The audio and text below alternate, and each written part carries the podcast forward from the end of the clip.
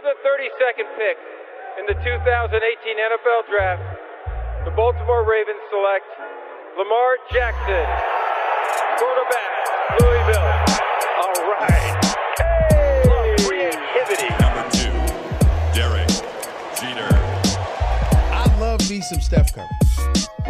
Steph Curry is the greatest shooter in the history of basketball. Curry drive, scoop layup. Oh, beauty from Steph Curry. If I play basket, I could play with LeBron without a problem. And if they need help, I'll help them. Moore told us, and now we have an altercation. Alex Ovechkin pounding away on Andrei Svechnikov, who's down. That one right there made you the greatest player of all time.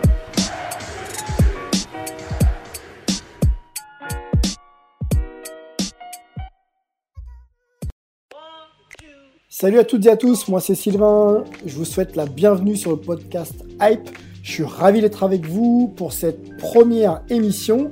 Si vous n'étiez pas encore au courant, si vous n'avez pas vu les teasers balancés toute cette semaine, sachez qu'on sera présent normalement tous les mardis soirs pendant à peu près une heure. Et il sera question de sport US et plus particulièrement de NBA, MLB, NHL, NFL et MLS. Euh, ouais, ouais, la MLS compte aussi pour nous. Euh, que vous soyez dans les transports, dans les, au bureau, en pause déj, euh, vous aurez l'occasion de rester connecté à vos sports préférés. Et si jamais vous n'êtes pas disponible à ces moments privilégiés, vous aurez aussi l'opportunité de réécouter l'émission, puisqu'on est présent sur tous les réseaux sociaux que vous connaissez, YouTube, SoundCloud, Deezer, iTunes, etc. etc. Euh, parlons un peu euh, principe de l'émission. Écoutez, il est simple. L'idée est de vous faire découvrir les sports US et euh, de, vous permettre de les apprécier et de les vivre au quotidien. Chaque semaine, on tablera sur cinq thèmes les plus hype de l'actualité et ces thèmes-là seront décryptés par nos journalistes consultants. Euh, on aura aussi l'opportunité d'avoir des ITV et euh, des interviews. Bref, vous l'avez compris, on va tenter de vous mettre en prise directe avec, euh, avec les ligues nord-américaines. Nos consultants aborderont tous les sujets, qu'ils soient liés aux athlètes, aux franchises, aux dirigeants, aux coachs et aux communautés US, sport business, voire même sur le plan politique, on, on essaiera de vous décortiquer un petit peu, un petit peu tout ça. Euh, L'objet aussi de ce, podcast, pardon, c'est de, bah, de vous proposer des contenus exclusifs.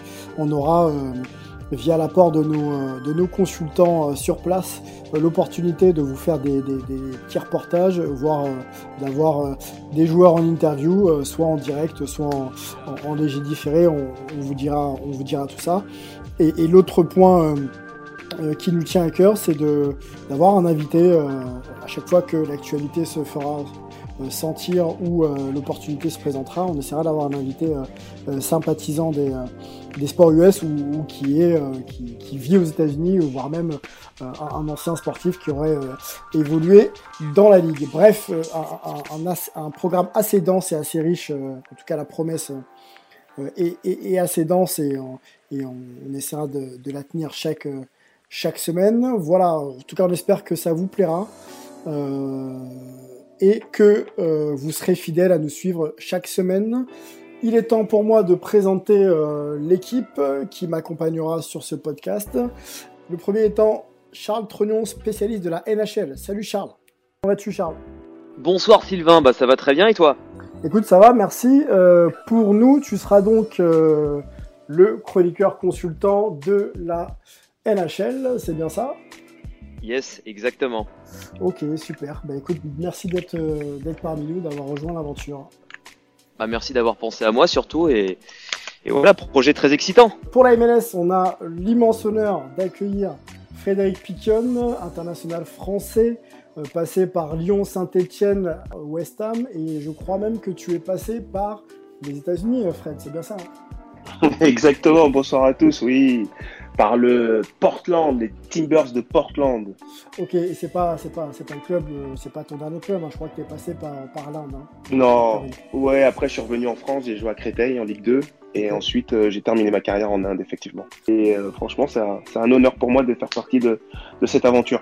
C'est un honneur pour nous de t'avoir, euh, frère. En tout cas, merci d'avoir rejoint l'aventure. Pour la NFL, il est la voix d'une, du Red Zone sur Bein Sport, l'une des voix du Red Zone sur Bein Sport. Peter Anderson est avec nous. Salut Peter. Salut Sylvain, salut à tous, comment ça va? Écoute, ça va, merci. Euh, J'ai une première question pour toi. Ravens ou Patriots? Plutôt Ravens, plutôt Ravens. Lamar Jackson, c'est vraiment un, un sacré phénomène et je pense qu'on en reparlera dans Hype justement. Yes, tout à fait. Euh, la MLB, euh, c'est Gaëtan qui est là pour nous euh, ce soir. Salut Gaëtan, il est rédacteur pour The Strikeouts notamment. Salut Gaëtan. Bah, sa- salut tout le monde et puis euh, merci Sylvain de donner l'occasion au baseball euh, de pouvoir faire parler un petit peu de lui euh, avec nos mes camarades, de- mes teammates de The Strikeout. On est très heureux de participer à, à ce projet. Donc il a vu, il a vu, il a vu l'ascension des Warriors euh, et, euh, les trois titres remportés par la bande de Steph Curry. Il est en train d'assister au décès des Warriors, malheureusement pour pour lui. Euh, Melvin, Melvin qui sera donc euh, notre consultant NBA pour pour Hype. Comment vas-tu, Melvin? Bah, ça va très bien. Euh, salut à toi, salut à tout le monde. Ravi d'être euh, d'être avec la team Hype pour, euh, pour parler de, de l'univers NBA et euh, pour parler d'autres choses, euh, d'autres choses que des, que des pauvres Warriors. Euh, Melvin, je crois savoir que tu es aux États-Unis, hein, c'est bien ça. Hein? C'est ça, j'habite à, j'habite à San Francisco et euh, je couvre la NBA pour Basket USA depuis maintenant 8 saisons.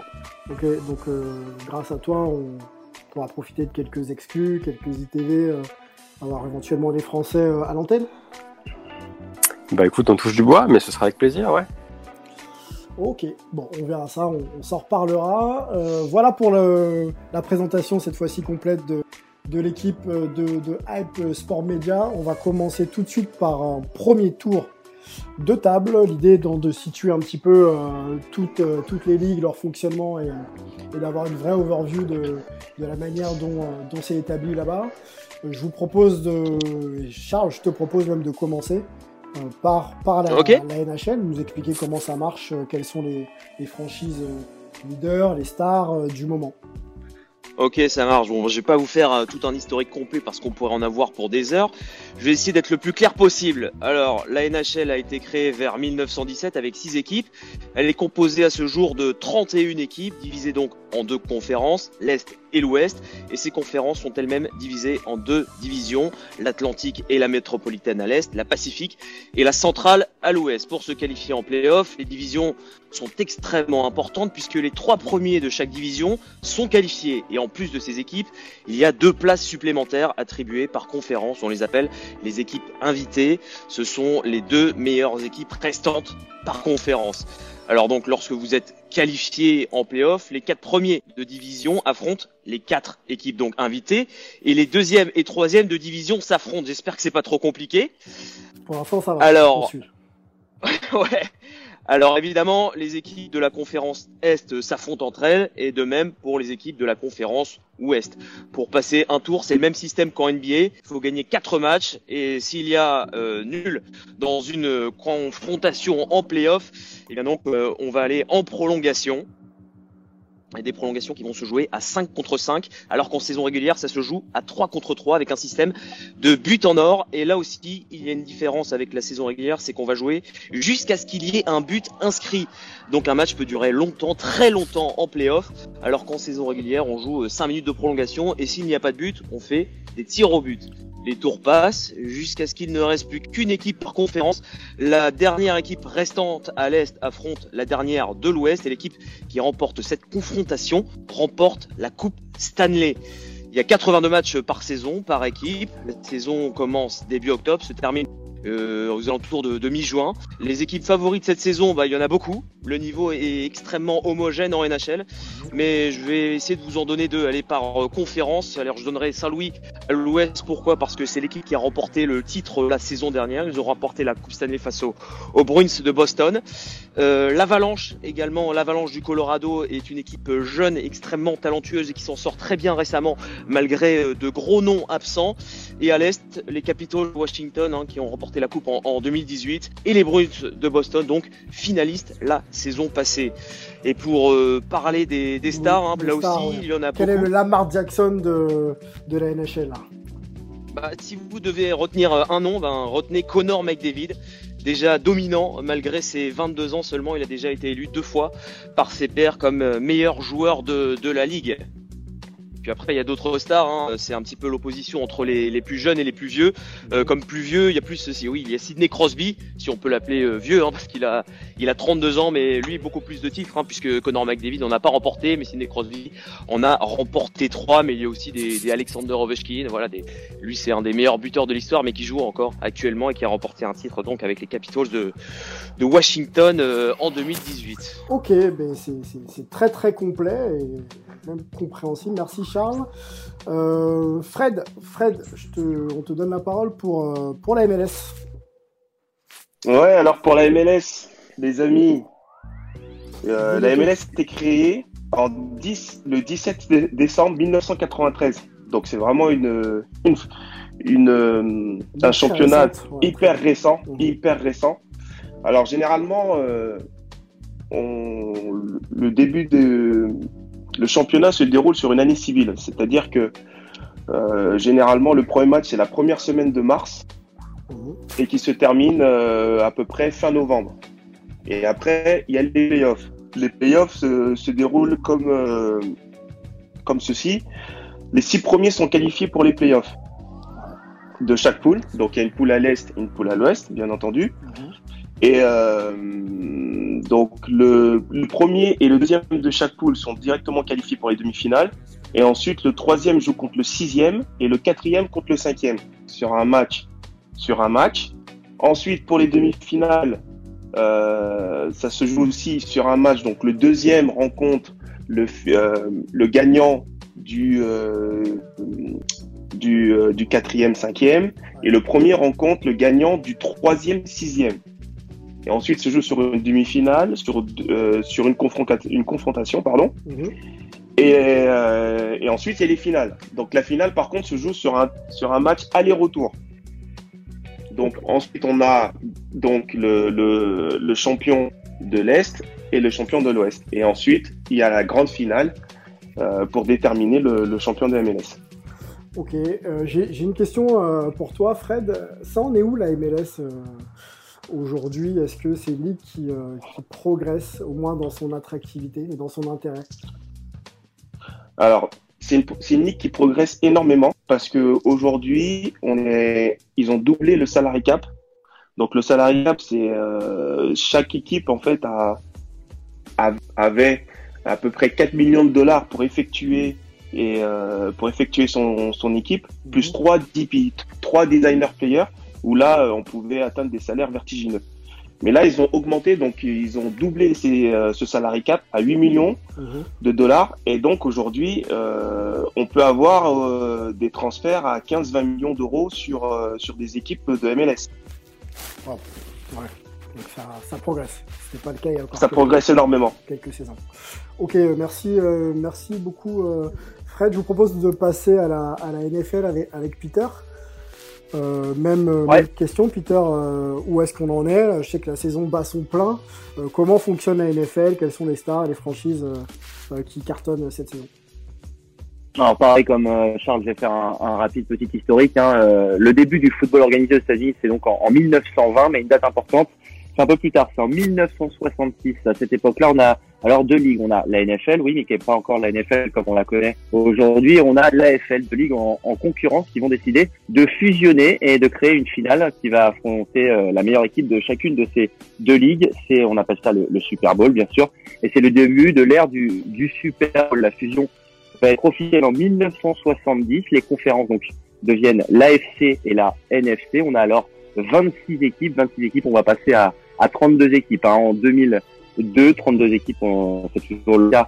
Aujourd'hui, dans une saison où chacune de ces équipes euh, dispute 16 rencontres, 17 semaines de compétition puisque chaque équipe a une semaine de, de repos. Et puis comme en, comme en NHL, les divisions sont importantes puisqu'on a donc 4 divisions dans l'AFC, 4 divisions dans la NFC. Est, ouest, nord, sud à chaque fois. Les quatre vainqueurs de division se qualifient et puis ensuite bah, les deux meilleurs bilans qui prennent euh, ce qu'on appelle les, les wild cards. Les, ensuite, les playoffs se disputent euh, d'une façon un peu spéciale. On a d'abord quatre équipes qui vont être au repos, les deux meilleurs bilans de, de chaque de chaque conférence. pardon. On va avoir quatre matchs lors du premier week-end, le Wild Card Weekend. Les vainqueurs de division jouent à domicile. Ensuite, les quatre vainqueurs affronteront les quatre équipes qui étaient au repos lors du Divisional Round, deuxième week-end des playoffs.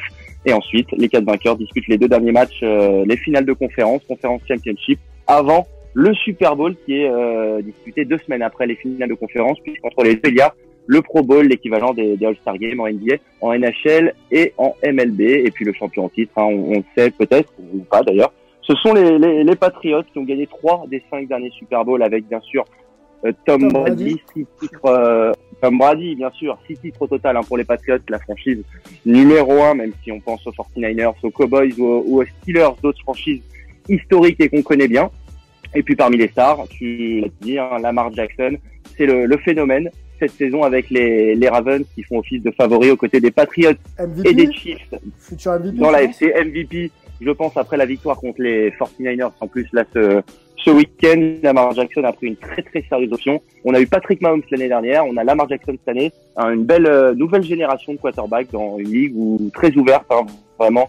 Il y a tout, il y a plein de favoris, que ce soit dans la NFC ou dans l'AFC. Certes, les Patriots gagnent souvent, mais c'est toujours euh, très ouvert, très disputé très très spectaculaire aussi. Euh, pour, aussi, bien pour sûr. Regarder régulièrement des matchs, c'est très ouvert et très spectaculaire. Merci euh, beaucoup, euh, Peter. Euh, on enchaîne sur la MLB avec Gaëtan. Écoute, Gaëtan, où est-ce qu'on en est avec la, la MLB actuellement? Alors, bah, si on doit faire d'histoire, je pense qu'il faut prendre à peu près une demi-journée pour essayer de balayer rapidement, mais on va essayer de faire ça en, en quelques minutes. Euh, la MLB, bah, c'est le sport, le, c'est peut-être le sport moderne le plus ancien au niveau professionnel, hein, puisque la, la date de naissance de la MLB, c'est la National League en 1876. Alors effectivement, le baseball est devenu euh, le sport national à la sortie de la guerre de, de sécession. Dans le pays capitaliste des États-Unis, forcément, très vite, c'est devenu professionnel. Et ensuite, le baseball a régné sans partage sur le sport américain jusqu'aux années 70. C'était, c'est le national pastime, c'était le sport roi. Euh, mais dans les années 70, de quoi C'est la, la concurrence du football américain qui justement a pris la place de sport euh, numéro un.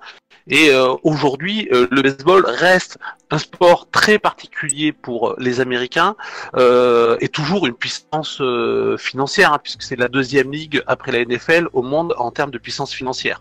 Alors la, la MLB, comment aujourd'hui elle s'organise C'est deux ligues majeures, la National League et l'American League, mmh. avec à l'intérieur depuis la fin des années 60 trois divisions Est, Ouest, Centrale. La saison se déroule sur 162 matchs. Ça commence généralement euh, fin mars, euh, début avril. Ça se termine au 30 septembre avec une coupure début mi-juillet. C'est le All-Star Game et le Home Run euh, Derby.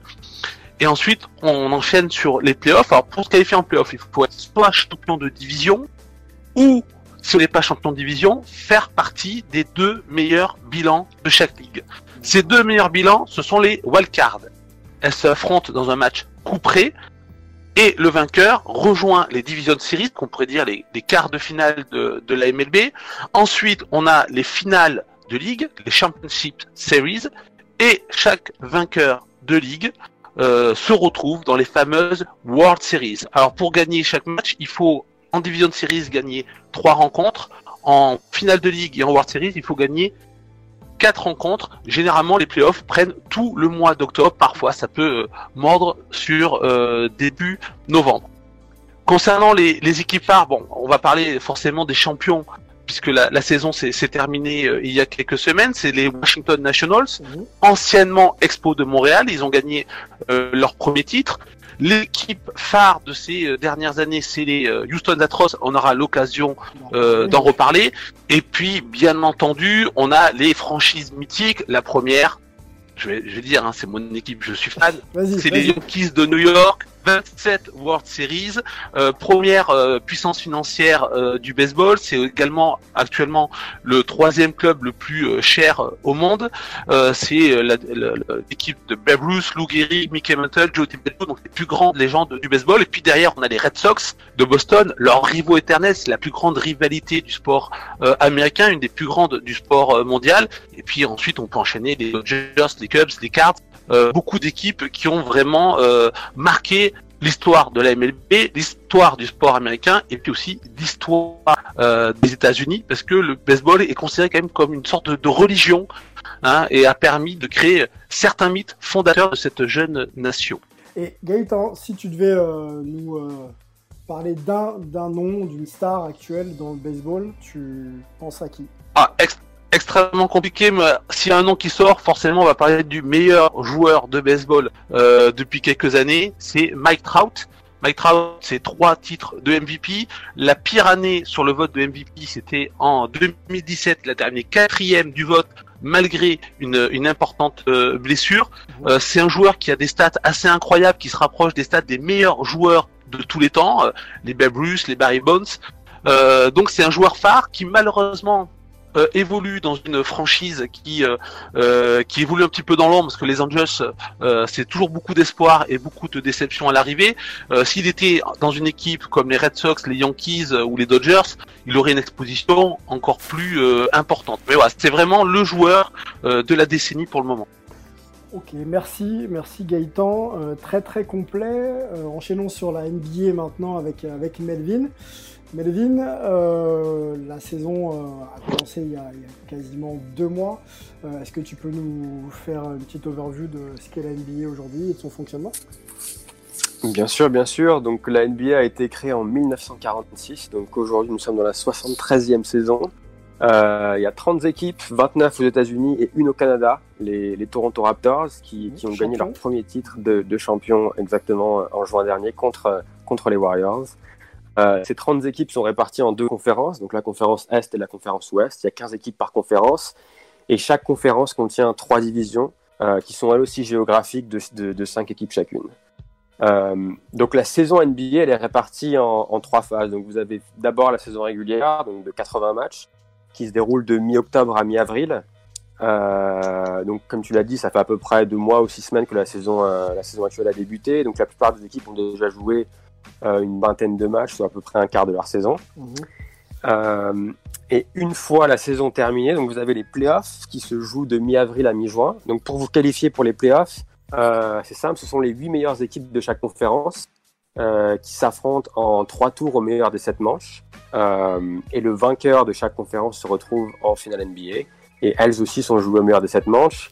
Euh, et donc pour être champion, vous devez gagner 16 matchs. Donc 4 matchs au premier tour, 4 matchs en demi-finale de conférence, 4 matchs en finale de conférence et euh, les 4 derniers matchs euh, en, en finale NBA. La dernière phase...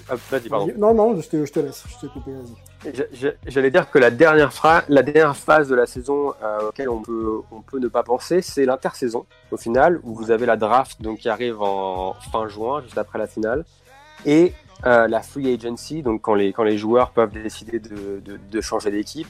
Euh, et la free agency est devenue pratiquement aussi suivie que la vraie saison, notamment euh, sur tous les réseaux sociaux. Euh, donc, donc c'est quelque chose qui, qui fait que la NBA est pratiquement, est pratiquement au cœur des médias pendant, pendant toute Pendant l'année. Toute l'année. oui. Les, les- les franchises, si tu dois m'en citer une ou deux favorites pour le titre et, et, peut-être un favori pour le, pour le titre de MVP, tu, tu penserais à qui? Euh, alors les franchises favorites pour le titre, alors d'un côté vous avez euh, à, l'ouest où, où c'est une conférence extrêmement relevée. Euh, maintenant que les Warriors ne sont plus les Warriors, on est passé donc de, de cette domination de basket à, à, à une carte beaucoup plus équilibrée avec de nombreux duos de stars. Donc par exemple les Lakers avec avec LeBron James et Anthony Davis qui ont, qui ont commencé très fort. Euh, on va voir si ça continue parce qu'ils ont un mois de décembre qui va être un peu qui va être un peu plus compliqué. Euh, pour moi, le, le favori à l'Ouest reste les Clippers avec euh, Kawhi Leonard, euh, donc élu MVP des dernières finales, euh, qui arrive de Toronto, et Paul George qui a réussi à forcer son transfert du côté du côté de Los Angeles, qui vont être très très forts et, et ont une profondeur de banc assez impressionnante. Et puis après, derrière, vous avez forcément James Harden et Russell Westbrook à Houston. Vous avez euh, la doublette européenne Luka Doncic, Kristaps Porzingis qui, qui peut peut-être euh, créer un peu de surprise. Et puis derrière, il y a d'autres équipes comme euh, le Jazz de Rudy Gobert, le Denver de Jokic, euh, qui peuvent qui peuvent un peu s'inviter s'inviter à la course au titre ou, ou du moins à la course à, à la, à la couronne de l'Ouest. Et à l'Est, c'est un peu moins dense. Il y a deux grands favoris, en tout cas deux favoris avant la saison. On avait les Milwaukee Bucks de Giannis Antetokounmpo, le MVP de la saison dernière. Exactement. Qui eux ont, commencé la saison très fort. Ils sont en tête de la conférence et ils viennent de gagner. Euh, ils sont sur 12 victoires de suite. Et le deuxième favori à l'Est, c'était les Sixers euh, de Joel Embiid et de Ben Simmons. Eux ont commencé un peu moins fort, euh, mais, mais c'est une équipe qui peut être très dangereuse. Et derrière ça, on a les Raptors euh, qui ont perdu Kawhi, certes, mais euh, qui voient l'éclosion euh, de Pascal Siakam, qui était déjà élu comme joueur de, comme joueur ayant le plus progressé la saison dernière, mhm. et qui est en train de prendre une, une autre dimension cette année. Donc il faudra, faudra garder un œil sur eux. Et enfin les Boston Celtics, qui ont eu, connu une saison assez décevante avec Kyrie Irving la saison dernière. Irving est maintenant à Brooklyn, il a été remplacé par Kemba Walker. Et ils ont beaucoup de jeunes talents comme Jason Tatum, Jalen Brown, Marcus Smart. Donc ça va être ça va être assez, assez intéressant. C'est un peu comme la, comme la NFL, on a l'impression que beaucoup de projets sont, sont, avancés et ça reste, ça reste encore indécis à ce stade de la saison pour savoir qui, qui est le réel favori. Exactement, donc on, on est passé d'une euh, ligue où tout le monde savait que les Warriors allaient soit gagner, soit au moins être en finale, euh, à euh, chose d'extrêmement de, ouvert pour, pour cette saison, ce qui rend la saison, euh, ce qui rend la saison vachement, vachement intéressante. Ok, ben, merci pour, euh, pour ce point, euh, Melvin, très complet. C'était, chers auditeurs, très, très important, je pense, de, poser les bases, même si bon nombre d'informations étaient connues par, par bon nombre d'entre vous, mais c'est toujours intéressant de, confronter un peu les fonctionnements, les dynamiques de, de, chaque sport, notamment. Je vous propose de rentrer dans le vif du sujet par la MLS, pardon, Fred. Euh, quel, est, euh, quel est pour toi euh, l'intérêt qu'a Thierry Henry à prendre, à prendre un club comme, comme celui de Montréal? Le problème de Thierry Henry, c'est que on l'a, il a vécu une sale expérience, on va dire, une mauvaise, très mauvaise expérience avec Monaco, puisqu'il est arrivé dans un. On peut rappeler même qu'il est, qu'il est, euh, qu'il est, c'est un jeune coach et qu'il a seulement 20% de victoires. Je crois que c'est 11 défaites avec Monaco pour 4 victoires et, euh, et, 3 ou 4 nuls, donc ça fait, ça fait quand même beaucoup. Euh, ouais. Donc c'est vrai qu'il arrive quand même avec une étiquette un peu de coach qui ne s'est pas encore établie. Ouais, et surtout, vu qu'il n'avait pas encore vraiment entraîné, dans une équipe, même, même des jeunes, euh, le fait d'avoir pris une équipe professionnelle, euh, même en difficulté, ça, sa cote de popularité au niveau d'entraîneur n'a pas été très, bonne. Par contre, euh, le fait qu'il soit parti en, en, MLS, je pense que c'est une bonne chose pour lui parce qu'il a, il a laissé quand même une trace indélébile dans ce championnat. On se rappelle que Thierry Henry, il a joué au New York, au New York Red Bull. Et, euh, et pour ça, euh, je pense que le fait qu'il soit parti à, à Montréal, ça, va lui permettre de justement travailler dans, dans de la sérénité et d'être un peu loin de, de toute cette euh, agitation autour de lui. Maintenant, euh, connaissant Montréal, c'est quand même une équipe ambitieuse. Ils n'ont pas pris Thierry Henry pour qu'il. Le minimum, c'est qu'il termine dans les six premiers et aller en playoff. Ça, c'est le minimum qu'il va devoir faire. Sachant que Montréal, on sait très bien qu'ils n'ont pas hésité à, couper un autre, un autre coach français euh, euh, pour, pour des résultats plutôt, euh, plutôt mitigés. La personne de, Rémi Garde, on est bien d'accord. Hein. Oui, on est bien d'accord. Rémi, Rémi Garde, comme un, un, bon coach, un bon technicien, était venu avec justement un staff, un staff français. On se rappelle de Rémi Vercoute, on se rappelle de, de Joël Batz, qui étaient ses adjoints. Mhm. Et euh, finalement, euh, la mayonnaise n'a pas prise du tout. Et donc, euh, il a été débarqué assez, on va pas dire rapidement, mais en tout cas, les résultats n'étaient pas là pour qu'il puisse continuer l'aventure avec Montréal. Alors, c'est d'autant plus surprenant que c'est un coach d'expérience qui débarque dans un championnat qui en a peut-être un peu moins et, qui ne réussit pas. Donc on se pose la question de savoir comment euh, Thierry Henry va pouvoir installer des bases solides euh, pour euh, avoir des résultats et ensuite lui s'installer dans un vrai rôle de coach à l'avenir. Je pense que déjà il faut qu'il s'entoure d'un bon technicien aussi avec lui, déjà un bon un bon coach adjoint et puis ensuite surtout d'être de comprendre la philosophie de la MLS, ça il la connaît, mais ensuite de comprendre la philosophie de Montréal. Mhm. C'est-à-dire aussi d'avoir des adjoints qui soient au- du club, qui soit du cru. Et à partir de là, je pense que Thierry, il est assez intelligent, il connaît vraiment très très bien le football. Il connaît des joueurs, mais quand je vous dis qu'il connaît tous les joueurs du, de tous les championnats, c'est pas Ouais. c'est pas une blague, c'est vraiment le c'est vraiment le cas. Il Mhm. est euh, il est H24 dans le Dans le football, quoi. Dans le, football et euh, je pense qu'il peut je pense vraiment qu'il peut réussir avec euh, justement le, le fait que les salariés cap ont, ont, augmenté et puis en plus avec son, son aura et son nom il pourra faire venir aussi des joueurs de, de renom hein, dans son équipe. Ok, euh, je regardais sur Twitter, on a posé la question de savoir si c'était un bon choix pour Thierry Henry de, se, de, prendre le, le- coaching à Montréal.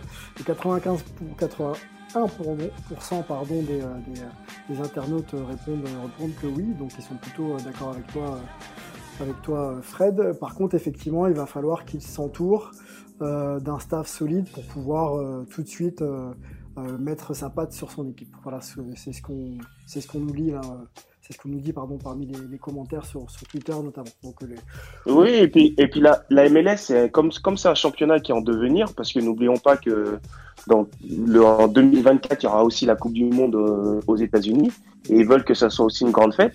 Et ne, et ne pas oublier aussi Patrick Vieira, qui a fait ses armes aussi en, en MLS au New York City, et il est revenu après en Europe avec euh, là à Nice, euh, il a, il a pu jouer la Coupe d'Europe. On sait, on sait pas ce qui peut se passer dans, dans le football et surtout au niveau, au niveau des entraîneurs. Et je pense que effectivement, il y aura la Chine a, a beaucoup de techniciens parce que ils ont ils ont mis la- l'argent pour, mais je pense que la MLS aussi dans le dans les années à venir, il y aura des techniciens et de très bons techniciens qui iront faire euh, qui iront entraîner des, des équipes en MLS. Ça c'est sûr. Bon, bah, affaire à suivre pour, euh, pour Thierry. Euh, ça me tient à cœur qu'il réussisse. Hein. C'est un grand joueur. Je pense qu'il peut, il peut devenir un, un grand coach. Messieurs, est-ce que vous avez euh, des questions pour, euh, pour Frédéric et pour ce thème euh, Thierry Henry? Euh, moi, j'en aurais, euh, j'en aurais une. Euh, c'est pourquoi justement, Gaëtan, Gaëtan. euh, voilà, la Gaëtan. pourquoi l'impact finalement a, a fait ce choix de, de Thierry Henry alors que ils ont plutôt l'ambition apparemment de, de gagner rapidement. Moi je pense que Alors déjà est sans expérience.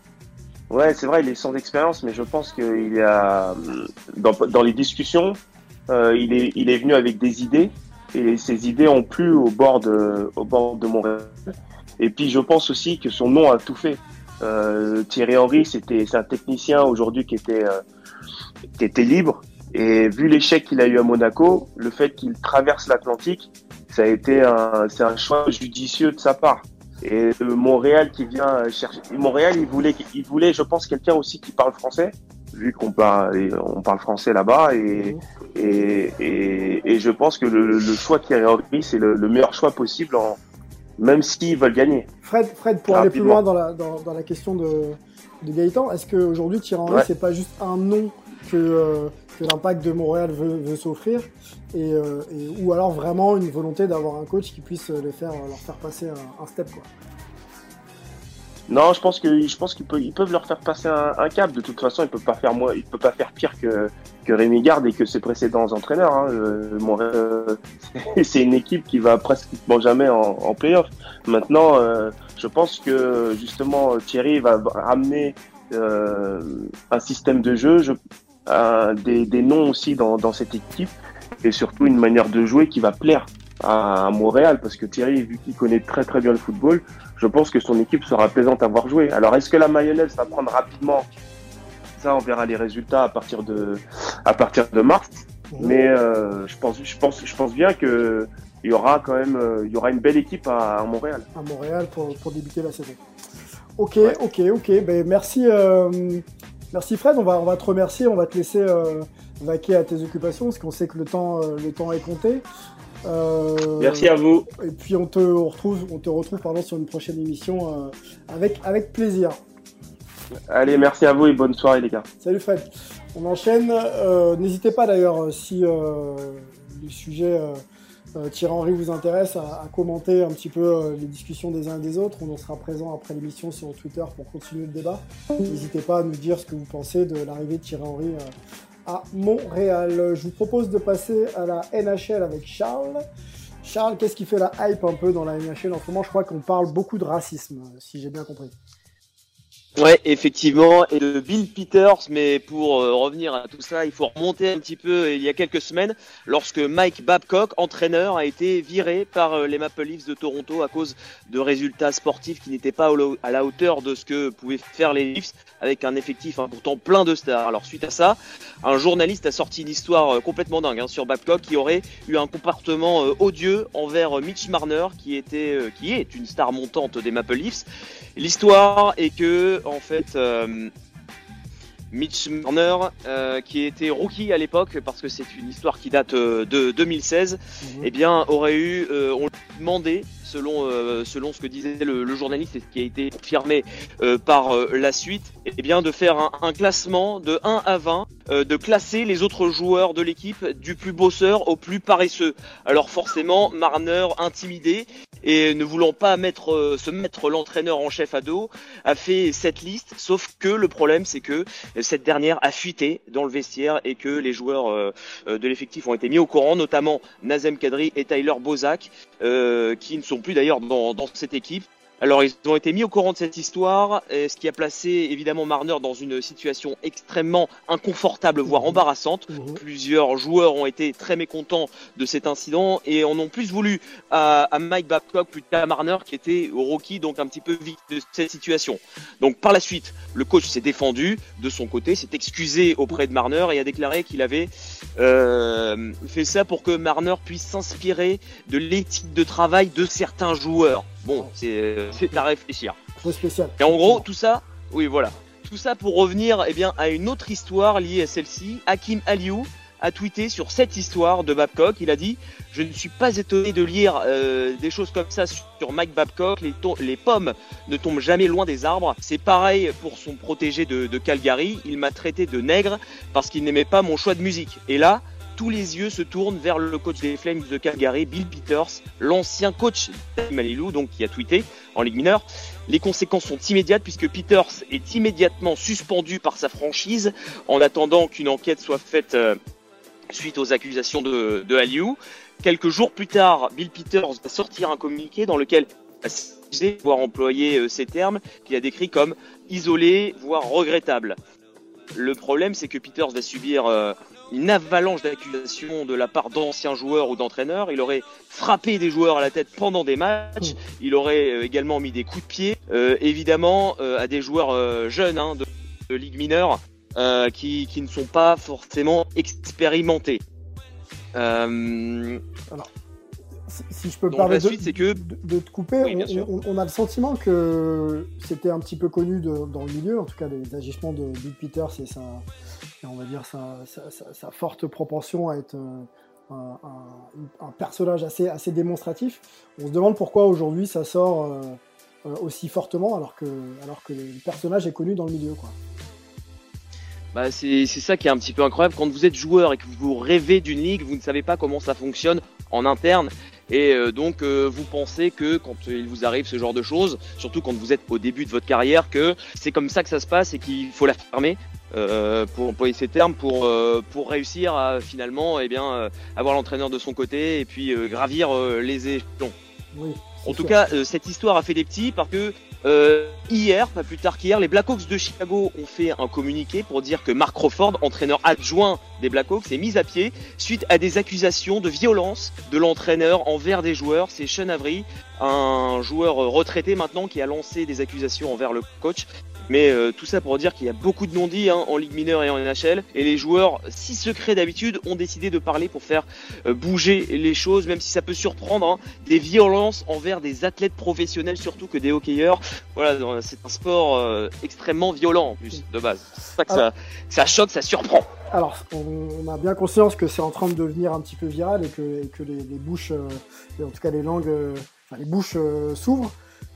Quelle est la position de, la Ligue vis-à-vis de tout ça? Euh, est-ce qu'il y a un parti pris fort pour que ça puisse se régler d'une bonne fois pour toutes ou, euh, finalement la Ligue ne euh, prend pas position? Bah évidemment, en tout cas, la Ligue a reçu Hakim Alilou pour euh, entendre ses propos, pour pouvoir euh, euh, analyser la situation, parce que évidemment, ça fait de la mauvaise pub, parce que le hockey sur glace et la NHL, c'est c'est un sport de blanc, c'est ce qu'on dit. Et donc forcément, eux, ils veulent absolument pas de cette étiquette, et ils vont prendre position, évidemment, pour, pour, pour les victimes, pour pas que ça se reproduise. Ok, euh, bah écoutez, euh, bah, on va essayer de En tout cas, ça pourrait se propager à d'autres sports, hein, parce que là, il y a vraiment quelque chose qui se lance. Et euh, je sais pas ce qu'il en est des, des autres sports euh, américains. En tout cas, mais là, on a, on a vraiment quelque chose là qui est en train de, de sortir. Peut-être que c'est uniquement de la euh, vis-à-vis de la NHL, mais voilà, on est, on est sur quelque chose en tout on cas. peut poser la question là rapidement. Peter, Melvin, Gaëtan, est-ce que c'est un sujet qui, qui parle vos, enfin, qui touche vos ligues? Le, le, racisme en général? Oui, oui. Est-ce qu'on a déjà eu des cas euh, euh, pas similaires, mais qui, qui touchent, euh, qui touchent à, à, cette thématique?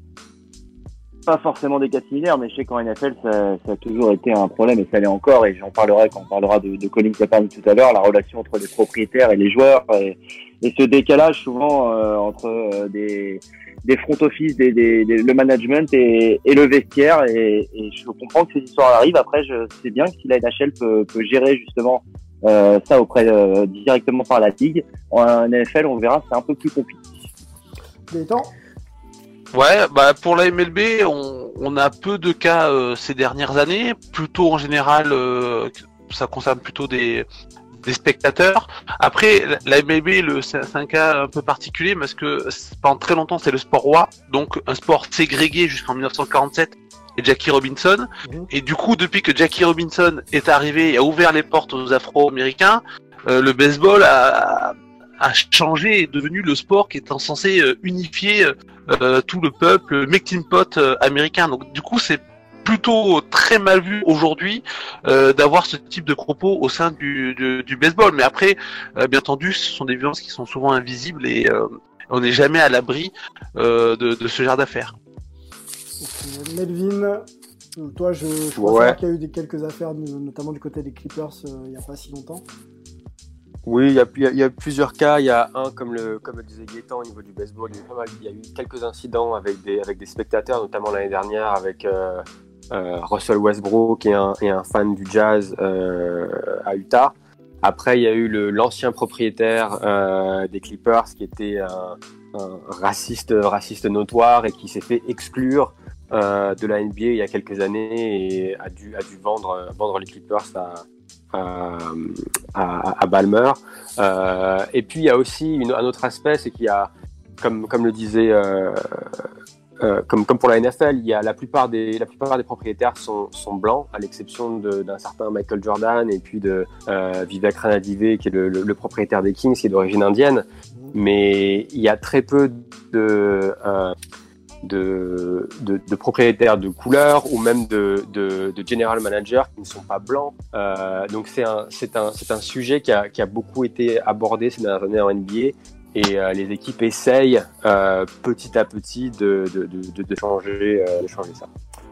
On sait de toute manière que le sport, surtout aux États-Unis, a pour vocation d'intégrer un petit peu toutes les communautés. Après, on sait que au-delà du message, le savoir vivre ensemble n'est pas toujours, toujours respecté quand il y a des, en plus de ça des, des intérêts marchands qui rentrent, qui en ligne de compte. Charles, est-ce que tu avais fait le tour, toi, de ta question autour de, la NHL euh, Oui, oui, oui. Okay. Pour le coup, oui. Parfait. Et après, c'est aussi un petit peu, il y a aussi de la torture. Euh, il y, a, des actes physiques avec euh, de, la violence envers les joueurs. Il y a aussi de la torture psychologique avec euh, euh, des, insultes raciales, mais, mais pas que. Quoi. Il y a aussi, comme je l'avais dit aussi un petit peu avant, le rookie qu'on a mis dans une position un petit peu inconfortable. On a l'impression qu'il y a aussi un grand changement au niveau du, management des coachs qui, qui, qui ne doivent plus être violents. En tout cas, les joueurs le ressentent comme cela. Bon, ben, affaire, affaire à suivre, c'est un combat de tous les jours, euh, j'imagine. On sera vigilant euh, sur la suite à donner. Euh... Oui qui... Sylvain, juste une, une, question, une question pour Charlie. Euh, parce que comme, comme, comme, comme, comme tu le disais, c'est vrai que de l'extérieur, le hockey est un sport qui paraît très, très, très, enfin, très blanc. Euh, mais j'étais curieux oui. de savoir combien, si, as, si tu connais le, le, le, pourcentage de joueurs qui ne sont pas blancs en, en, en NHL parce que ça pourrait être utile pour, Euh, il y en a pour pas nos beaucoup. auditeurs. Pour être très Ouais. honnête, euh, pour être très honnête, il y en a pas beaucoup. Il y en a, Euh, mais euh, j'ai pas envie de te dire de bêtises, mais euh, j'ai envie de te dire dans la ligue, il doit y en avoir une, une grosse dizaine actifs, hein, je veux dire, vraiment présents dans, dans les équipes. Ah, donc c'est vraiment, Ouais, c'est vraiment peu, peu. peu. Ok, mais écoutez. Mais il y en a de plus en plus. Ouais, sujet intéressant, sujet intéressant. Dites-nous ce que vous en pensez dans les commentaires, Twitter, euh, YouTube, etc. Et on essaiera de continuer la discussion autour de, autour de ça et de suivre un peu le, bah, la suite que, de la carrière de coach de Bill Peters, par exemple. Parce que je pense que ça va être un peu compliqué de retrouver euh, une franchise là dans les. Dans les, euh, dans les semaines, voire mois à venir, hein, CF, euh, Kaepernick, etc., etc. Passons à la, à la NBA avec Melvin. Melvin, euh, je voulais qu'on parle ensemble de, du load management, euh, ce terme un petit peu barbare qui, euh, signifie euh, le monitoring de la charge de travail, qui fait de plus en plus parler en NBA. Oui, donc comme je disais, pour aborder le load management ou le thème du load management, il faut forcément parler de Kawhi Leonard, donc qui, joue aux Clippers désormais. Et début novembre, les Clippers ne l'ont pas fait jouer contre contre Milwaukee, donc c'était un match un, un match assez phare entre deux équipes euh, qui peuvent qui sont favoris pour le titre. Euh, c'était un match qui était retransmis sur ESPN ou TNT, je sais plus, mais c'était le deuxième match d'un back-to-back. Donc les, back-to-back, c'est quand les équipes jouent deux matchs euh, en, en, en En deux, deux jours, en deux ça. soirs, voilà, en. Ouais. Euh, et donc les Clippers n'ont pas fait jouer, ils ont suivi un peu le, ce qu'ont fait les Raptors l'année dernière. Et en fait, ils font ça simplement pour, pour pouvoir garder Leonard aussi frais que possible pour, euh, pour les playoffs et aussi pour minimiser les impacts euh, sur son genou gauche. C'est une, bl- une blessure récurrente qu'il a, euh, qu'il a depuis, euh, bah, depuis son départ des Spurs. Alors on apprend, Et- on, a- on apprend Melvin euh, à travers cette, cette affaire que finalement Kawhi n'est pas si en bon état que ça et que le load management dont il dont, euh, dont, euh, enfin, qu'il subit via, via son coach et via la franchise des, des Clippers est lié à un problème physique. C'est bien ça, on est bien d'accord. hein Oui, c'est ça. Donc euh, la NBA, par exemple, a, a- a validé, parce que vous n'avez pas le droit en NBA de reposer euh, des joueurs qui, qui Sans sont aptes, Voilà. euh, sans raison. Voilà, exactement. Donc la NBA, vu qu'il y avait pas mal de bruit autour de tout ça, la NBA a via un communiqué a validé ce protocole euh, que les Clippers utilisent avec euh, avec Kawhi, expliquant qu'il était mis en place vraiment pour pour manager une blessure. Mais euh, le lendemain, ils ont dû infliger une amende aux Clippers parce que Doc Rivers, le- l'entraîneur de, de, cette équipe, avait annoncé avant le match que Kawhi ne s'était jamais senti aussi bien, tout ça grâce euh, au match qu'il peut rater ici et là. euh. Donc ça a mis la, la NBA dans une situation assez délicate. Donc ils ont mis une amende à, à, à Doc Rivers et aux Clippers. Et ils ont été aussi obligés de- d'envoyer un mémo à toutes les équipes NBA pour clarifier l'utilisation même du terme load management. Donc en gros, euh, maintenant, load management, ça veut dire euh, reposer un joueur apte. Mais il y a, comme tu le disais, il y a une longue liste de règles pour s'assurer que, un, les stars ne soient pas mis au repos quand les matchs sont retransmis à la télé nationale, mais aussi quand ils jouent à l'extérieur pour que ben, les, fans qui vont voir, par exemple, un LeBron James, un Kawhi Leonard ou un Giannis une fois par an, euh, puissent, euh, puissent les voir. Alors, euh, on est d'accord, je pense, pour penser que la Ligue a évolué aujourd'hui et que, et que euh, la manière dont on aborde ce sport, la manière dont on se prépare, la manière dont on récupère euh, a aussi évolué positivement. Donc, euh, certains se posent la question du, du load management en se disant écoutez, on a, les moyens maintenant de faire que les joueurs soient bichonnés, chouchoutés et qu'ils soient simplement focus sur leur match, etc., etc. On prend en charge tout le reste. D'autres générations, donc passées, se posent les questions de savoir, ils se disent, nous, on n'avait pas tout ça à l'époque, et on se posait pas la question de se reposer. On jouait quand les coachs nous appelaient sur le terrain, on donnait tout, et puis on sortait quand on nous disait de, de ressortir. Donc je, prends, je pense à, son, illustre majesté euh, Jordan, qui lui euh, paye ses joueurs en tant que, en tant que président des, Hornets pour jouer. Donc euh, qu'est-ce qu'on peut dire à ces, ces anciennes gloires, entre guillemets, sur la gestion maintenant des joueurs? Oui, c'est ça. C'est vrai qu'il y y a- toujours ce, ce débat entre les anciens actuels et un peu les anciens joueurs pensent que la nouvelle génération sont un peu des, euh, des, des, des shots, si on peut dire. Euh, donc c'est vrai qu'il y a, y, y a beaucoup de choses qui rentrent en compte euh, dans ce débat. C'est un, la NBA de, de, Jordan dans les années 90 et la NBA d'aujourd'hui n'a plus rien à voir. Si vous regardez par exemple le, le, rythme avec lequel les équipes jouent, le nombre de possessions, on a pratiquement 20 possessions de plus par match aujourd'hui. Donc les, les, les, joueurs sont amenés à, à, faire beaucoup plus d'efforts. Euh, après, comme tu le disais, il y a beaucoup plus de données sur, euh, sur la fatigue des joueurs et sur la performance des joueurs. Et donc, pour les propriétaires, il y a, il y a, il y a différentes écoles. Comme Jordan, comme tu le disais, euh, lui, dit qu'il paye ses joueurs pour jouer, forcément. Mais il y a d'autres d'autres propriétaires, comme Mark Cuban, par exemple, le propriétaire des Mavericks, qui dit, bah, moi, c'est quand même un investissement sur le long terme et je préfère que mes joueurs soient en bonne santé et s'assurer qu'ils soient en bonne santé plutôt que de tirer sur la corde et de se retrouver euh, sans ces joueurs majeurs euh, en playoff ou, euh, ou autre. Donc c'est un, un, débat qui fait, qui, fait, qui fait beaucoup parler. Peter, je sais que, et même, même sur des aspects peut-être un peu différents, mais, mais, mais, en NFL, c'est très très physique, l'intensité des, des, matchs laisse énormément de traces sur les organismes. Est-ce que le load management, c'est c'est quelque chose qui existe, qui est considéré, euh, voire même accepté par, la NFL Non, mais alors NFL, comme, euh, tu l'as dit, on l'a dit tout à l'heure aussi, il n'y a que 16 matchs. Alors que, évidemment, hein, que, euh, chaque match, euh, le lendemain et les jours d'après, il, faut s'en remettre. Hein, quand on connaît les, petites anecdotes des joueurs, c'est vraiment un sport extrêmement physique, extrêmement euh, rugueux, peu importe la, position. Mais il y a une semaine de repos au, au cours de, de la saison.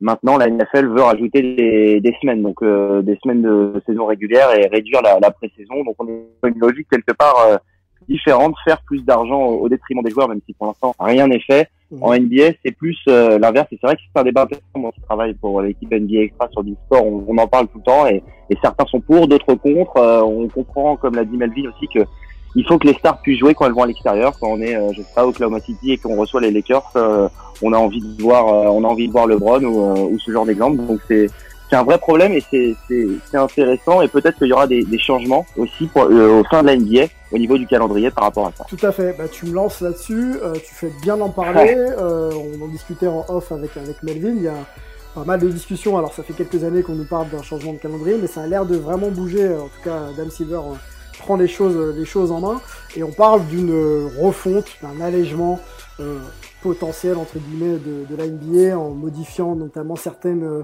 certaines dynamiques notamment autour du All-Star Game et autour de autour de Noël pour alléger un petit peu l'intensité.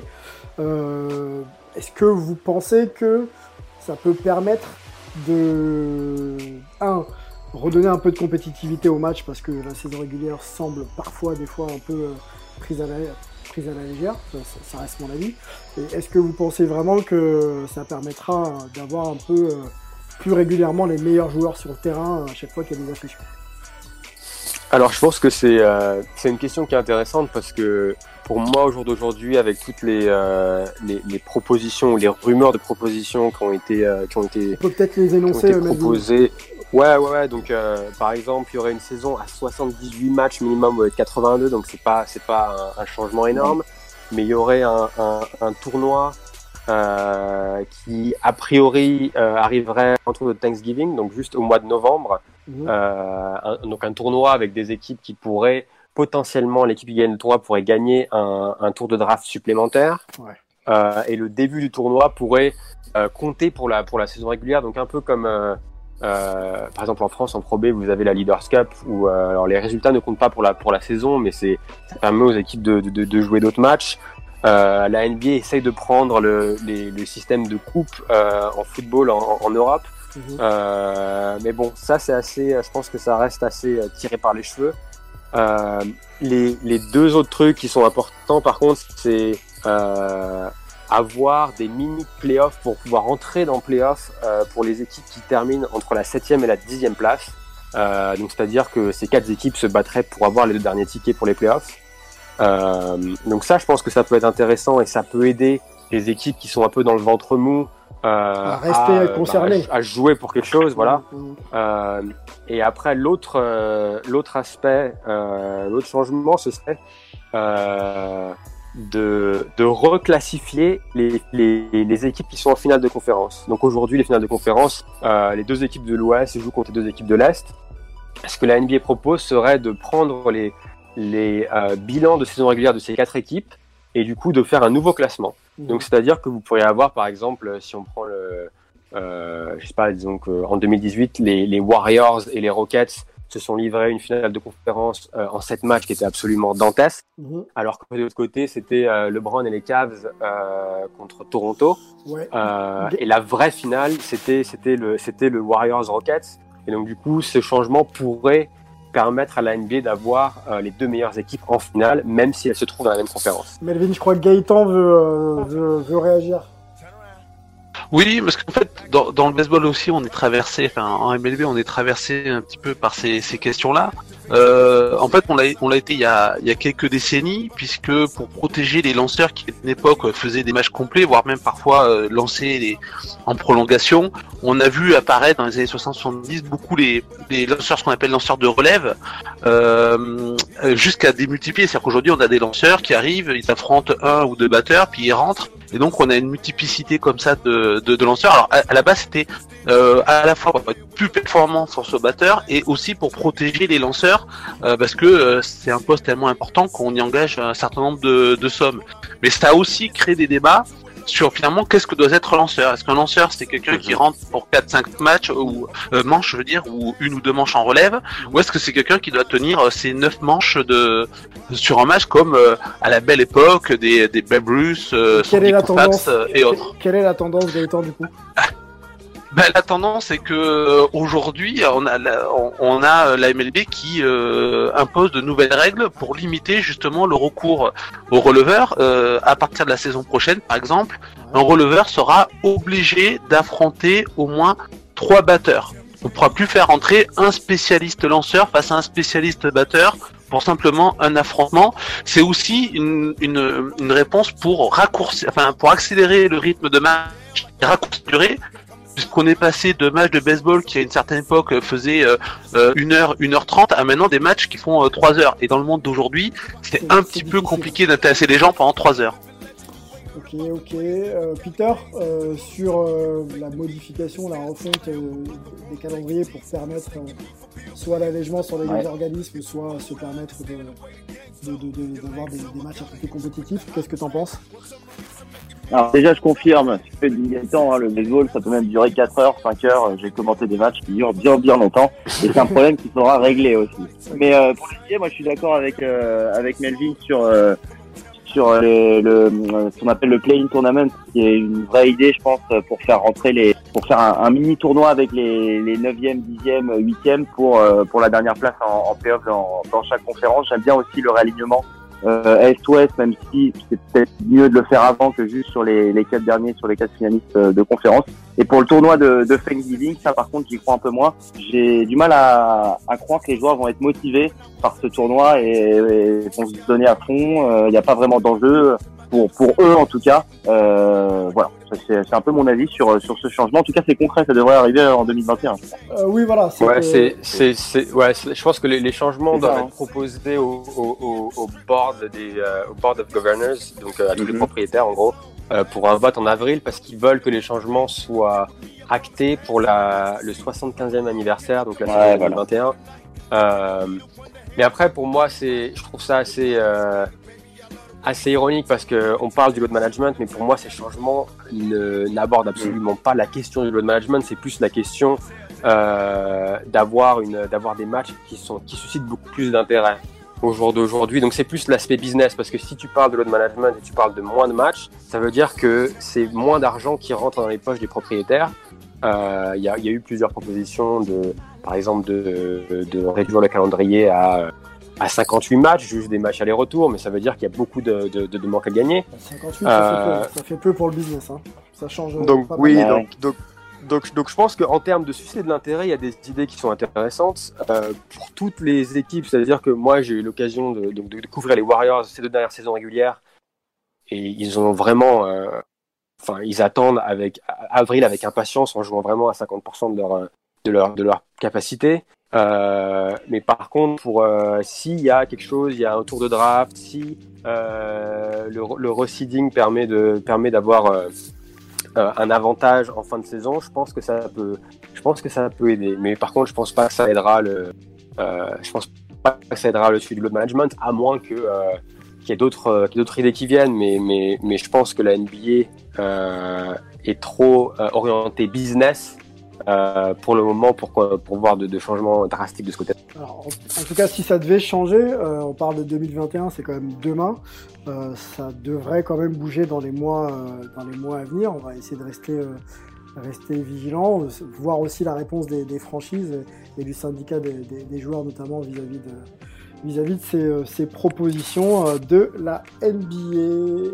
Écoutez, je vous propose d'enchaîner. On, on en a déjà une petite heure d'émission. On a deux thèmes encore à voir. Euh, notamment la MLB avec, euh, avec Gaëtan. Euh, Qu'est-ce qui se passe chez les Astros, Gaëtan? Apparemment, il y, a, il y aurait des tricheurs. C'est la guerre, c'est le feu. C'est le feu. Non, On- alors on effectivement, triche nous, en on, on vient de terminer. On triche On en baseball. baseball. Je Alors, savais pas que ça existait. Eh ben si, et c'est euh, quelque chose de très ancien, on pourra y revenir.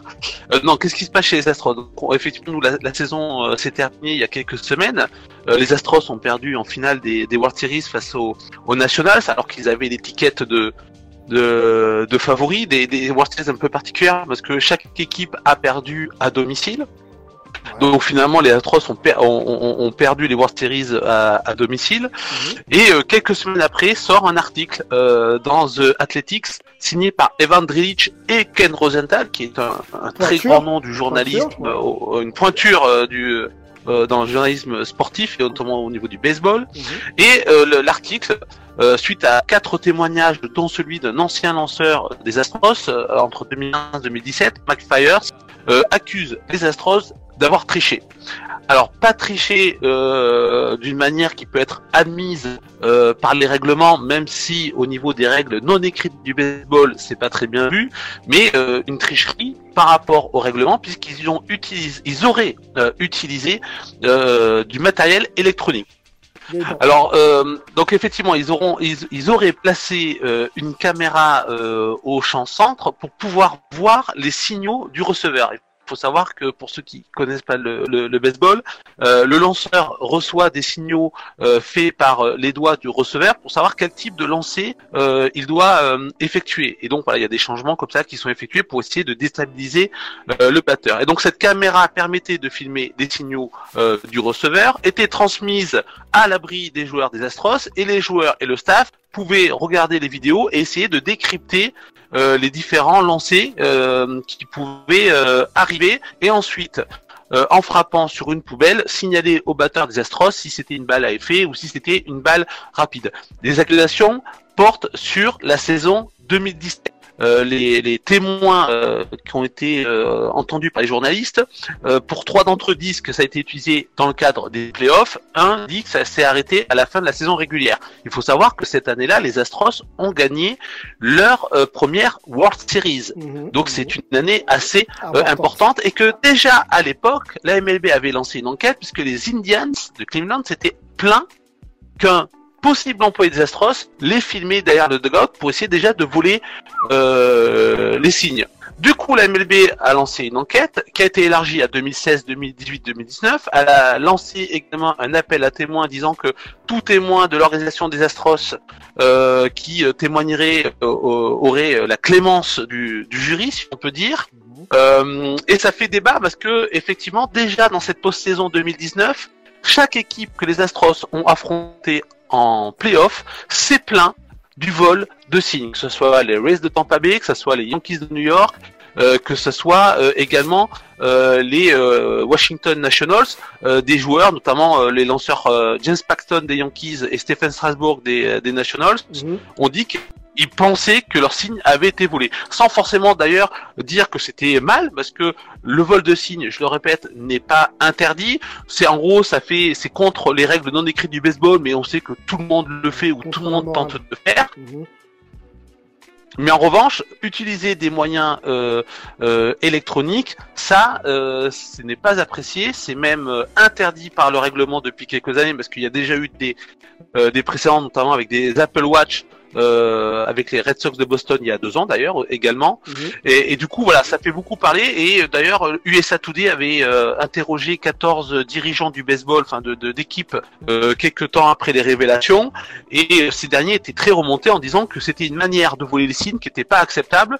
Et tous voulaient des sanctions. Il y en a même deux, ça se fera pas, hein, mais deux qui voulaient même carrément qu'on enlève le titre 2017 des Astros. Ouais, ça c'est oui, c'est- c'est c'est forcément euh, peut-être un petit peu euh, aller un petit peu loin. Quelle est quelle est la réponse? Il y a de la jalousie, hein. Il y a de la jalousie envers les Astros, qui est l'équipe montante après avoir été la grande équipe de la loose pendant de nombreuses années. J'ai un- peu l'impression. Quelle est, quelle est la réponse justement des, des Astros vis-à-vis de bah, toutes ces accusations? C'est quelle est leur prise de Alors. position? Comment ils se défendent? Alors les Astros, euh, pour eux, euh, ils ne trichent pas, ils, euh, mais ils sont prêts à collaborer. Le problème, c'est que ça vient dans un dans un moment un petit peu compliqué. Premièrement, ils perdent. Ils perdent alors qu'ils sont favoris durant les World Series. Ils sont accusés de voler des signaux pendant tous les playoffs. Quand ils gagnent face aux Yankees en mécanique, un, un des employés de la communication lance devant des journalistes féminines qu'il est très content d'avoir pu recruter le closer, donc le lanceur qui finit le match, Roberto Osuna, sauf que ce dernier a été recruté parce que euh, il était en délicatesse pour des violences conjugales, pour une, des accusations de violences conjugales, donc euh, ça ça a pas forcément été très bien accueilli par par les personnes. Et d'ailleurs, il a été viré. Et puis en plus, juste après la perte des World Series, Gerrit Cole, euh, leur lanceur euh, star, euh, déclare grosso modo qu'il va partir de, de, de Houston, que comme il est agent libre, il va aller euh, ailleurs. Donc du coup, ça arrive vraiment dans un moment où euh, ça les, les, les problèmes s'empilent pour euh, les Astros. Pour l'instant, ils, disent pas grand-chose parce que quand même, euh, ils se sont déjà fait prendre, par exemple sur l'affaire euh, Topman, donc c'est le, le communicant qui a sorti euh, cette phrase sur le closer. ils ont nié avant d'admettre leur erreur et de le virer. Donc du coup, je pense qu'ils attendent avant de réagir réellement euh, que l'enquête MLB se poursuive et se termine. Ça peut prendre du temps. Ça peut prendre du temps. Melvin, tu avais une réaction pour euh, Gaëtan? Euh, oui, oui, oui, sur les sur les sur les vols, les vols de signes, c'est, je trouve ça vachement euh, vachement intéressant parce que en NBA, euh, vous avez dans tous les matchs, vous avez des scouts de d'équipes adverses qui viennent, qui assistent au match, euh, donc de façon totalement euh, totalement légale, euh, et qui sont là pour voler les annonces de système et les systèmes pour pouvoir bah, pour pouvoir après être prêt quand quand leur équipe joue joue l'équipe en question. Et donc d'ailleurs vous voyez souvent sur le banc où par exemple le meneur de jeu annonce un système l'assistant coach adverse euh, annonce le même système pour son équipe pour que la défense soit prête euh, à bah, défendre le système de, de, de, de façon de façon euh, la plus correcte possible donc c'est je trouve ça assez intéressant qu'il y ait ce ce sorte de, de tabou sur la façon dont, dont, dont tu peux voler ou pas voler les signes en baseball, alors qu'en en NBA, c'est c'est quelque chose Alors- de couru et quelque chose qui est complètement dans les mœurs. Et j'imagine qu'en en NFL, c'est la, même partie. Ga- Ga- euh, Gaëtan, Melvin et, et même Peter, moi j'ai j'ai une question pour vous. Quelle est la, la limite entre euh, la préparation, le scouting, l'observation et le, vol pur et simple de, signes ou d'éléments euh, liés euh, euh, à la tactique adverse pour, pour se donner un avantage Est-ce qu'il y a une limite à ça? Ou est-ce que finalement, quand on vient observer une équipe ou des joueurs ou des principes de jeu, on est déjà en train un petit peu de finalement de s'approprier, de entre guillemets voler le, le- le- le- les, les- les- les principes de jeu de l'équipe adverse? Alors pour, pour le baseball, ce qui, alors c'est toujours un peu compliqué parce que ça dépend les euh, les époques. Euh, Il y a des époques où c'était très mal vu. Maintenant, on sait que tout le monde le fait. Donc euh, Est-ce le c'est pas débat une porte question de vraiment sur principe en fait? Est-ce que c'est pas une question de principe euh, plus Bah, y a moins accepté, principe, si. moins accepté au baseball et plus au basket, etc., etc. Quoi? Alors, il faut savoir que la triche au baseball, c'est euh, c'est assez particulier parce que le, le, baseball en fait a toujours connu de la triche et même parfois la triche a permis de faire euh, évoluer le baseball. Ça a amené euh, la création du commissaire du baseball après le scandale des Black Sox en 1920. ça a permis de, de faire évoluer les, les, règlements, de faire évoluer le jeu. Ça a sauvé le baseball avec le, la période de la stéroïde era où il y avait un dopage massif généralisé. Tout le monde le savait, hein. Mhm. du fan au journaliste, du propriétaire au coach, tout le monde savait que tout le monde se dopait, mhm. mais à ce moment-là, le baseball est en déclin, donc ça a sauvé le baseball. Donc il y a une relation à la triche qui est toujours à la fois euh, assez hypocrite dans le baseball. C'est-à-dire qu'on dit que c'est pas bien, mais quelque part on, reconnaît que ça fait partie du jeu, que ça fait partie de, notre histoire et que ça crée même de parfois de, des histoires assez euh, euh, incroyables et des moments de légendaires dans l'histoire du, du baseball.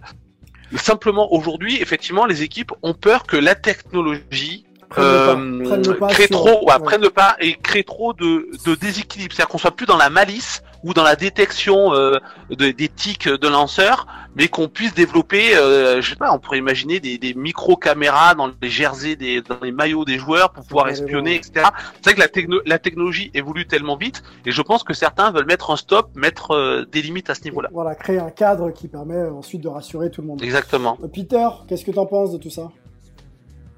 Euh, bah moi en NFL, euh, il y a une histoire hein, que, qui est bien connue qui concerne les, les Patriots.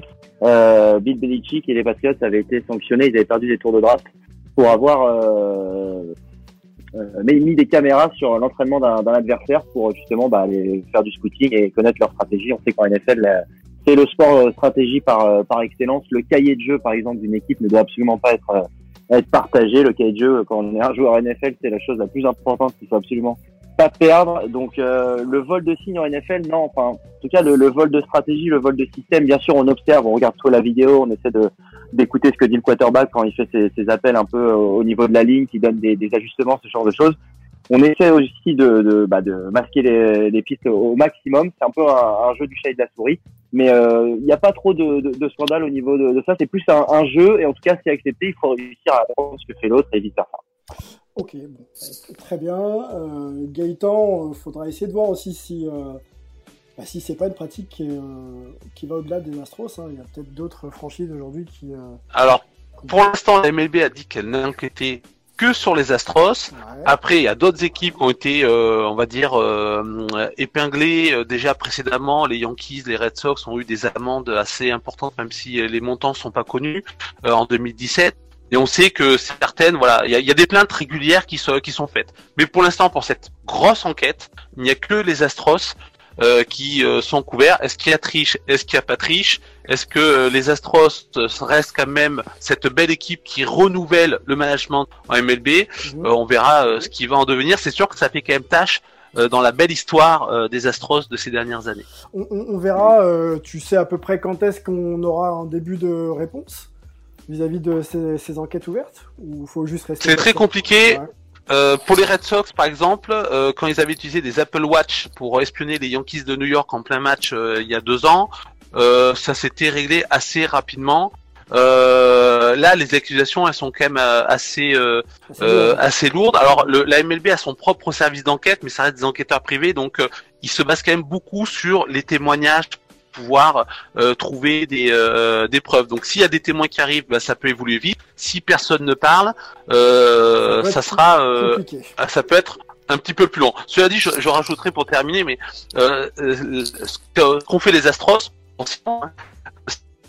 que les Giants en 1951, quand ils étaient encore en New York pour battre les Brooklyn Dodgers, avaient utilisé la même technique. Sauf qu'il n'y avait pas de caméra vidéo, c'était des jumelles avec une sonnette qui permettait de donner des indications à l'abri du joueur et ça leur avait permis de gagner en 1951 euh, une série euh, barrage pour pouvoir accéder au World Series. Donc tout ça est loin d'être nouveau. Ok, bon, bah, affaire à suivre. À mon avis, ça devrait être encore très très remuant dans les, dans les semaines dans les semaines à venir. Euh, on a une question là, Melvin. Je crois que tu avais une question hein, pour, pour Gaëtan pour conclure le sujet. ouais, je me demandais si. plus, plus une question, je me demandais si bah, si tu penses que dans le futur, qui soit plus ou moins proche, euh, est-ce qu'il y aurait une possibilité d'institutionnaliser pardon, le, la vol de signes, comme, comme ça l'est par exemple en NBA, ou est-ce que le poids de cette, de cette histoire et de, euh, et de cette hypocrisie un peu euh, est, trop lourd euh, pour, pour changer les choses? Le... Non, je, moi, je, je pense pas, parce qu'effectivement, je, euh, le, le baseball a, euh, un côté assez hypocrite sur euh, sur la question, mais ça, ça, ça donne de belles histoires en même temps dans, dans la légende de, de, de la MLB. Et puis surtout, c'est que quand même, il y a toujours cette idée que le baseball, ça doit être un, un, un sport, je dirais, euh, noble, euh, sans euh, sans vice, où c'est vraiment le, le talent et le travail qui permet de réussir et non pas le, le- la triche. Donc je, je suis pas sûr que pour l'instant on, on, on puisse avoir des règles qui permettent, euh, au contraire, on s'achemine plutôt euh, sur des règles de plus en plus drastiques pour le moment pour euh, empêcher euh, l'utilisation d'appareils électroniques pour voler des, euh, des signaux. On est plutôt dans cette tendance là, j'ai l'impression. Ok, bon, ça répond à ta question, Melvin? Ouais, parfait, merci beaucoup. Bah écoute, euh, pas de souci. Merci Gaëtan pour, euh, pour cet exposé. C'est toujours très très intéressant de, de parler baseball et je confirme qu'on n'en parle pas assez euh, vu, quand, euh, vu les informations que tu es, en mesure de nous donner. Euh, passons au dernier thème, la NFL avec Peter Anderson et Colin Kaepernick. J'ai une question un peu, un peu légère, mais je vais me permettre de la poser, de te la poser, Peter. Cap ou pas cap?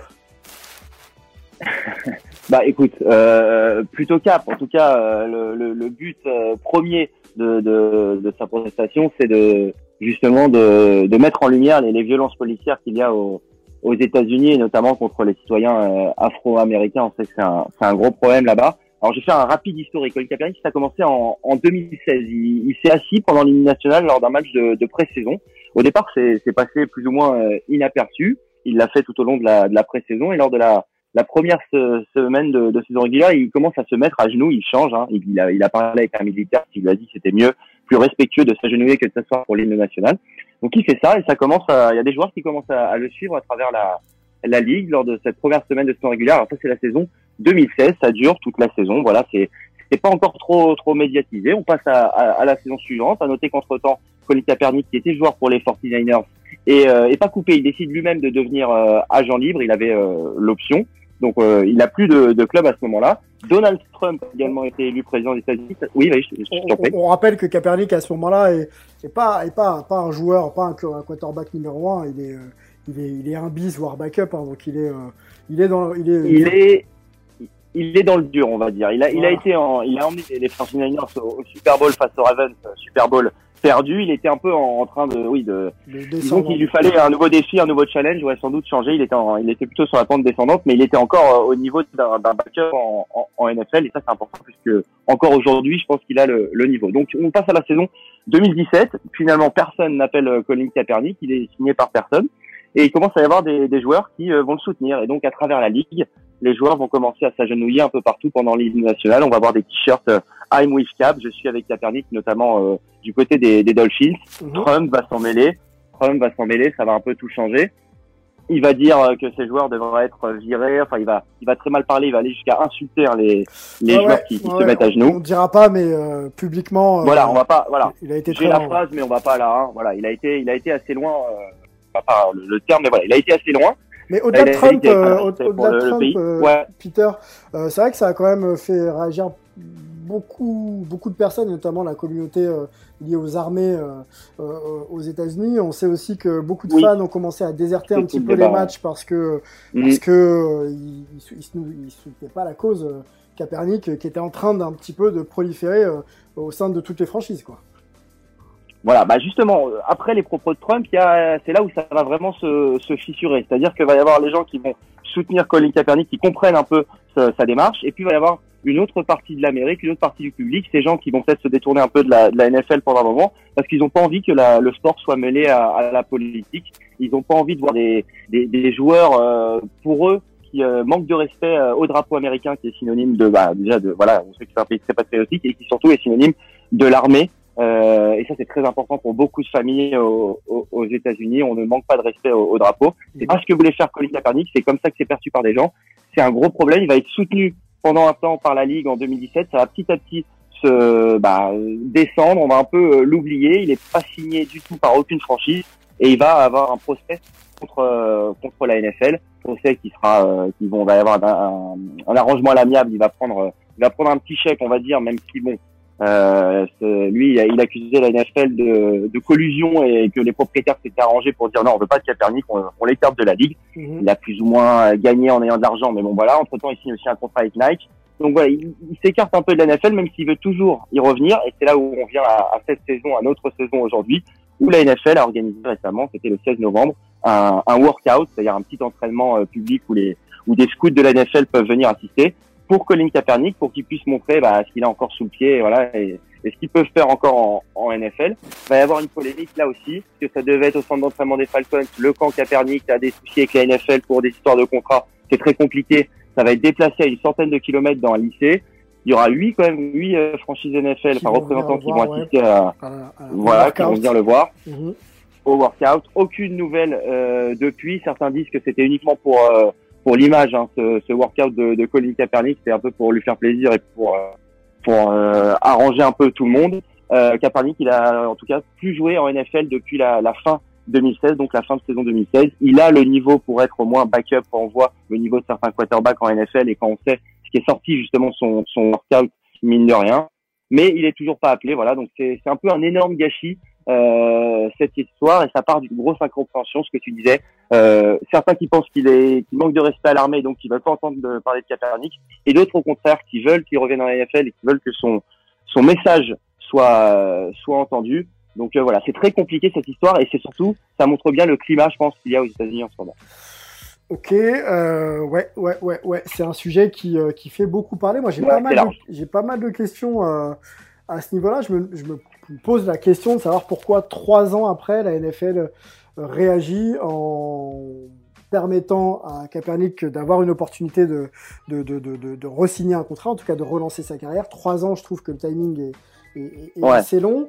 Euh, c'est, on, on, sait, on sait qu'aux États-Unis, les, les, audiences, euh, que ce soit NBA, mais surtout NFL, parce qu'on parle de la NFL, sont un peu en berne. Est-ce que il, ce serait pas lié le fait de refaire parler un peu de Kaepernick et éventuellement lui proposer une opportunité pour que ça puisse être suivi par les médias et par les fans, si jamais le joueur a le niveau pour pour, pour de nouveau euh, de nouveau être intégré à une équipe? Est-ce que c'est pas lié en fait euh, au fait que le spectacle un peu et que les audiences baissent, qu'on relance euh, l'histoire Kaepernick pour toi?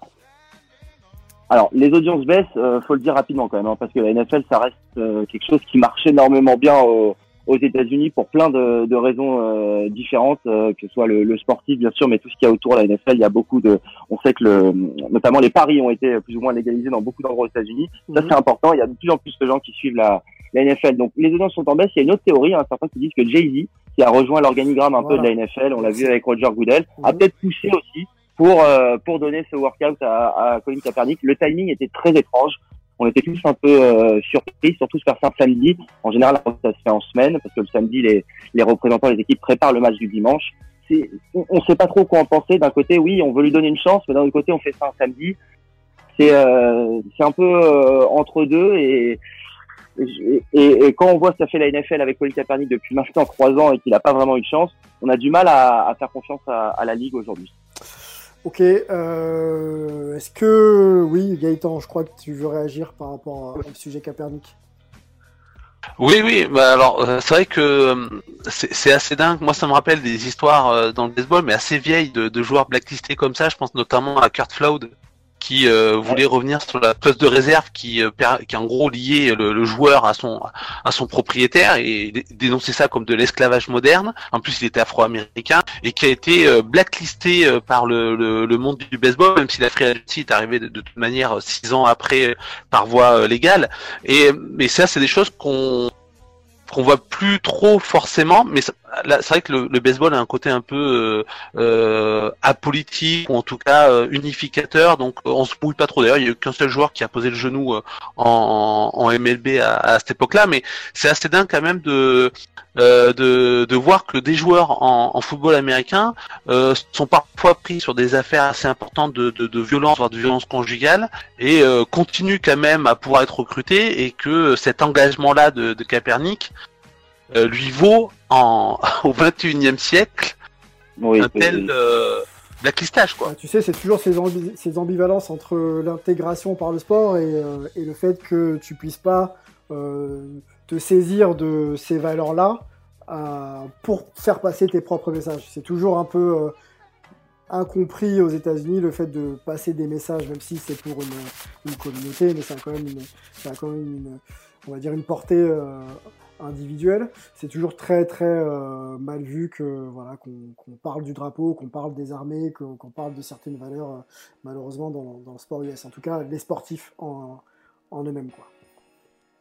Ouais, le public américain aime pas qu'on allie euh, politique et, et sport en général. C'est souvent mal compris. euh, en tout cas, Oui. euh, à la question, Peter, à 32 ans, bon, on sait que 32 ans pour un QB, ça reste jeune quand on voit ce que fait euh, Brady encore. Euh, Est-ce qu'il a euh, le niveau réel pour, pour intégrer une équipe Alors. et, et- et faire que il soit une plus-value à l'équipe?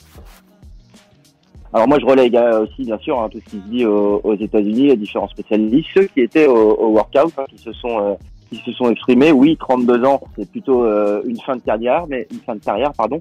Mais euh, vraiment, quand on voit pour commenter beaucoup de matchs de, de NFL, euh, peut-être pas les titulaires. À la rigueur, on, va même pas parler des titulaires, les, les backups, les numéros 2. Il y a quand même pas mal de franchises où le numéro 2, on a vu beaucoup de blessures cette saison. Le numéro 2 a dû, a dû entrer en jeu, notamment par exemple euh, du côté des, des Jets. Euh, c'était, enfin, voilà, on va pas citer les exemples, mais c'était compliqué. Colin Kaepernick, je pense, il faut au moins lui donner sa chance. Il faut au moins peut-être euh, en pré-saison le, le faire faire le camp d'entraînement. Il faut peut-être euh, faire des workouts un peu plus euh, un peu plus poussés, chercher un peu à, savoir. On voit qu'il y a un problème et à mon avis, malheureusement pour lui et peut-être pour le spectacle et pour le jeu et pour tout le monde, ça n'a pas bougé. Bah ouais, c'est- bien la question que qu'on se pose aujourd'hui, c'est que on ne sait pas dire si les workouts ont été concluants, est-ce qu'il va être revu par d'autres franchises, est-ce que parce que là on arrive en fin de saison régulière, donc euh, les choses vont commencer à se préciser, donc c'est maintenant ou jamais pour prendre un spot. Et avec euh, euh, on va dire la hype qu'il y a autour de ce de ce nom, s'il n'est pas pris cette saison, est-ce qu'il a réellement une chance de démarrer autre part la saison prochaine quoi C'est la question quoi. faut espérer qu'il soit dans, qu'il fasse un camp d'entraînement, qu'il soit parmi les 3-4 euh, quarterbacks dans, dans une franchise euh, l'été prochain, ou après les, les cuts se font, on choisit euh, les deux ou trois euh, backups, les deux ou trois quarterbacks, pardon. On, verra. Euh, là pour cette saison, c'est trop tard, oui, clairement. De toute façon, c'est pour ça que le timing était bizarre. Il aurait fallu le dans la semaine d'après. Euh, mais là, c'est, trop tard, mais on verra, on verra. Ok. Je crois qu'il y a Melvin qui voulait réagir sur le sujet Kaepernick. Ouais, bah Kaepernick, moi j'ai eu l'occasion en étant en habitant à San Francisco de, de, de voir un peu son ascension quand j'étais déjà à San Francisco quand il a amené les, les 49ers euh, au, au Super Bowl contre Baltimore.